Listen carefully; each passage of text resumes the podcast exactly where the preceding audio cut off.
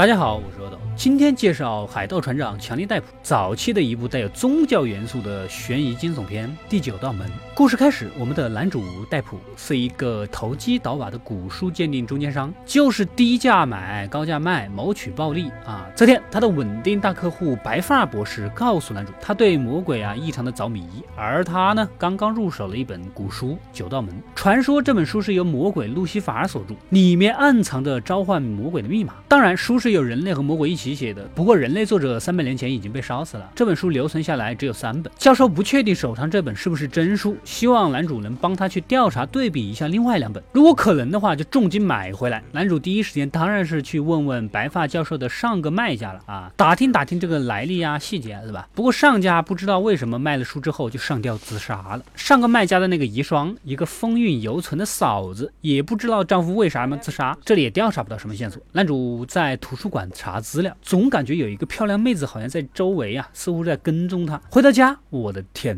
哪，家里被翻得一团糟，明显是有人想偷手上这本书。男主只好把书放到帮他长期销赃的地下书店老板那儿啊，收拾收拾就准备启程。这个时候，遗孀嫂子竟然不请自来啊，言语中想要要回那本书，付出什么代价都可以，是吧？两个人还有什么好说的，直接就缠绵起来。但是遗孀嫂子屁股上啊有一个蛇的符号，看来这女。人也来者不善，因为蛇就是魔鬼的标记。当然了，德普书就是德普书，此情此景是将计就得了便宜当然也不会把书给他了啊，又不是他的。结果嫂子直接撕破脸上手了。你们什么时候能看到永远无敌光环的强力戴普被人抓着头发这么狼狈的样子？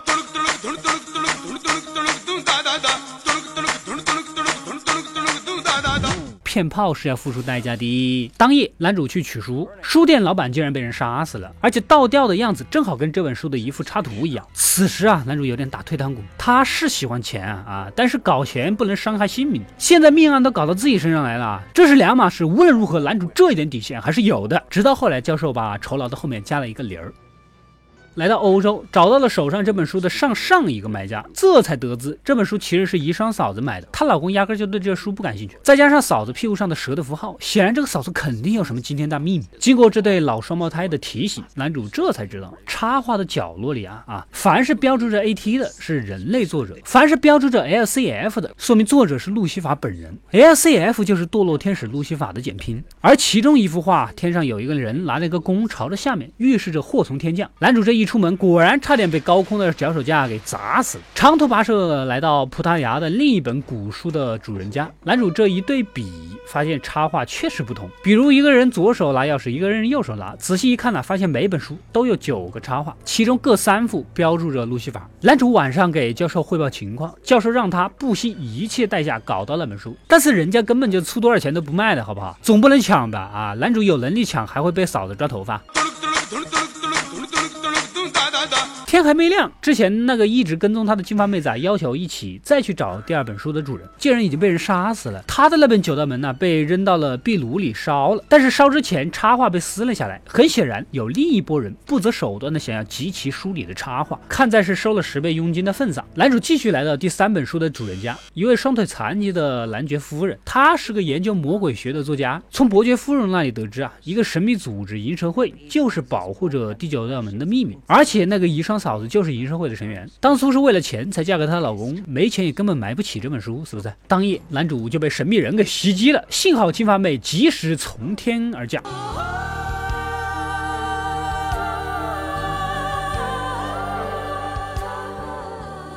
问世间情为何物，直教生死相许。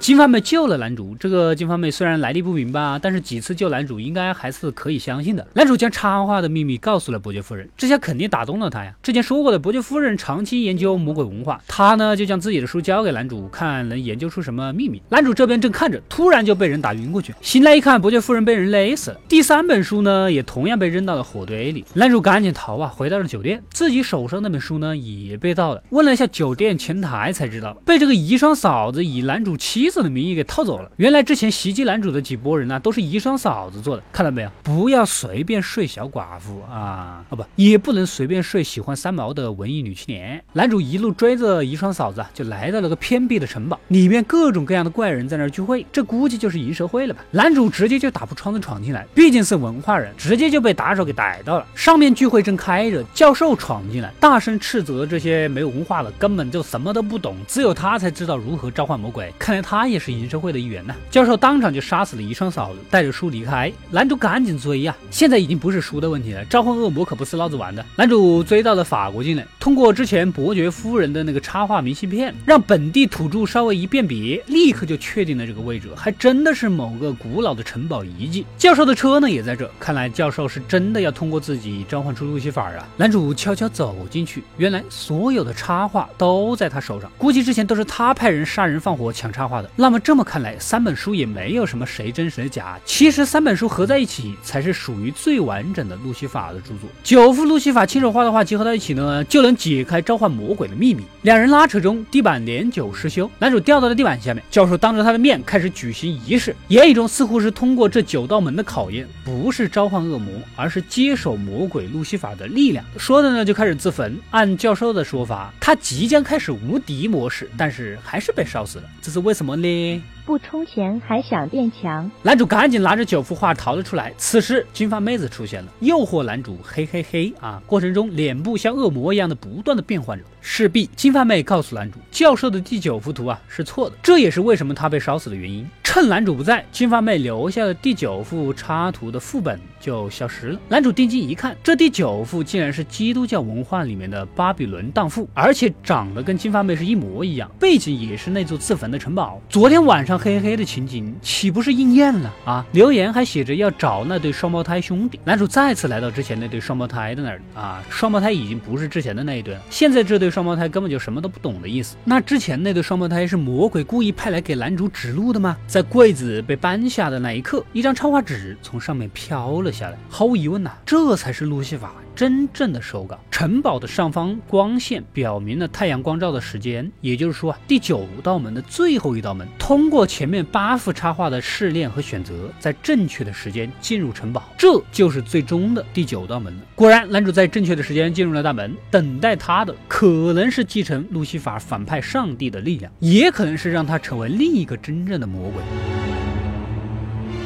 故事到这里呢就结束了。关于路西法和魔鬼撒旦的关系，现在普遍的理解是，路西法就是撒旦还没堕落前的名字。后来路西法带着天使反派上帝，失败后堕入地狱成为撒旦。但实际上，路西法这个名字在圣经中只出现过一次，而且并没有写跟撒旦有任何关系。魔鬼撒旦倒是提到过有很多次，也很详细，相信应该不是同一个事儿。如果你们对神秘的宗教题材感兴趣，想要继续观看类似的视频，就留言告诉我吧。快快订阅及关注“饿的过来了”，获取更多的电影推荐。我们下期再见。